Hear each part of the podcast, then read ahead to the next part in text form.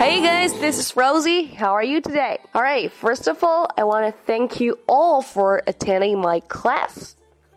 Now, when you hear somebody say um, thank you, how do you reply to them? 啊，你还只是会说 you are welcome 吗？当别人对你说谢谢的时候。So today, let's talk about 不客气，OK？ 那么在英文当中，除了说 you are welcome 之外，再给大家分享五句啊，不用谢、不客气的说法。Number one, my pleasure, or it's my pleasure, or the pleasure is all mine. OK，这是我的荣幸。啊，和 You are welcome 一样啊，这三句呢是较为正式的、不客气的说法。你也可以说 My privilege，OK，My honor，哎， 这是更加的正式了，更加的 formal 了啊。OK，For example，Thanks for the gift，It's so nice of you，My pleasure，别客气，这是我的荣幸啊。OK，The second one，No problem or No worries，没问题，别担心。那么第一种说法啊，no problem 是比较偏美式的说法，而后者啊，第二种 no worries 则是偏澳洲的说法。 除了不客气啊，在澳洲 no worries 是常用的俚语啊，也有这种没事啦、没关系啊这种意思。比如说啊，for example，oops，sorry，no worries 啊，oops，sorry，no worries 啊，抱歉啊，没关系。And another example, thanks for your help. No worries. 啊，谢谢你的帮忙，没问题，小菜一碟啊，小 case。 Number three, don't mention it. Don't mention it. 不用提，不用谢。跟 You're welcome 相比呢，这句话听起来是不是比较大方又比较霸气呢？不过有时候啊，这句话也许是真的用来叫某人不要提及某事的啊。所以一定要记得观察上下文啊，注意一下语境。Okay, the book you gave me is really nice. Thanks a bunch.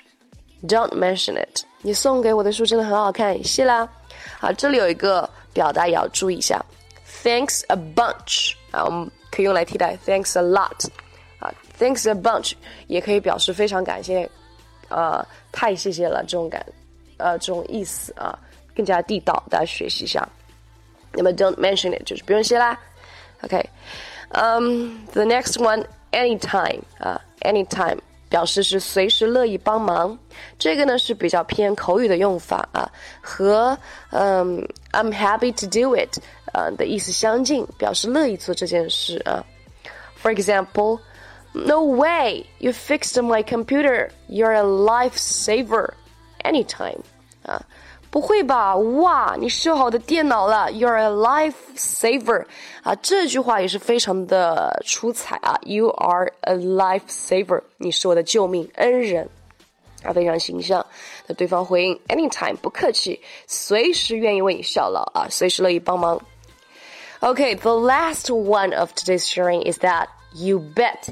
这个呢是 Rosie 通常用来回应对方对我说 Thank you 的。 我觉得这也是我曾经在美剧当中学到的啊，非常地道。You bet，别客气啊，这是一定要的，呃，显得我也比较的客气了啊。这句话是较为口语的说法，原句是 You can bet on it 啊，bet 中文我们知道是打赌的意思，但是 You bet 啊，解释为你可以把钱下注在这里啊，用来表示当然的确如此的意思，也可以常常用来作为啊不客气的说法。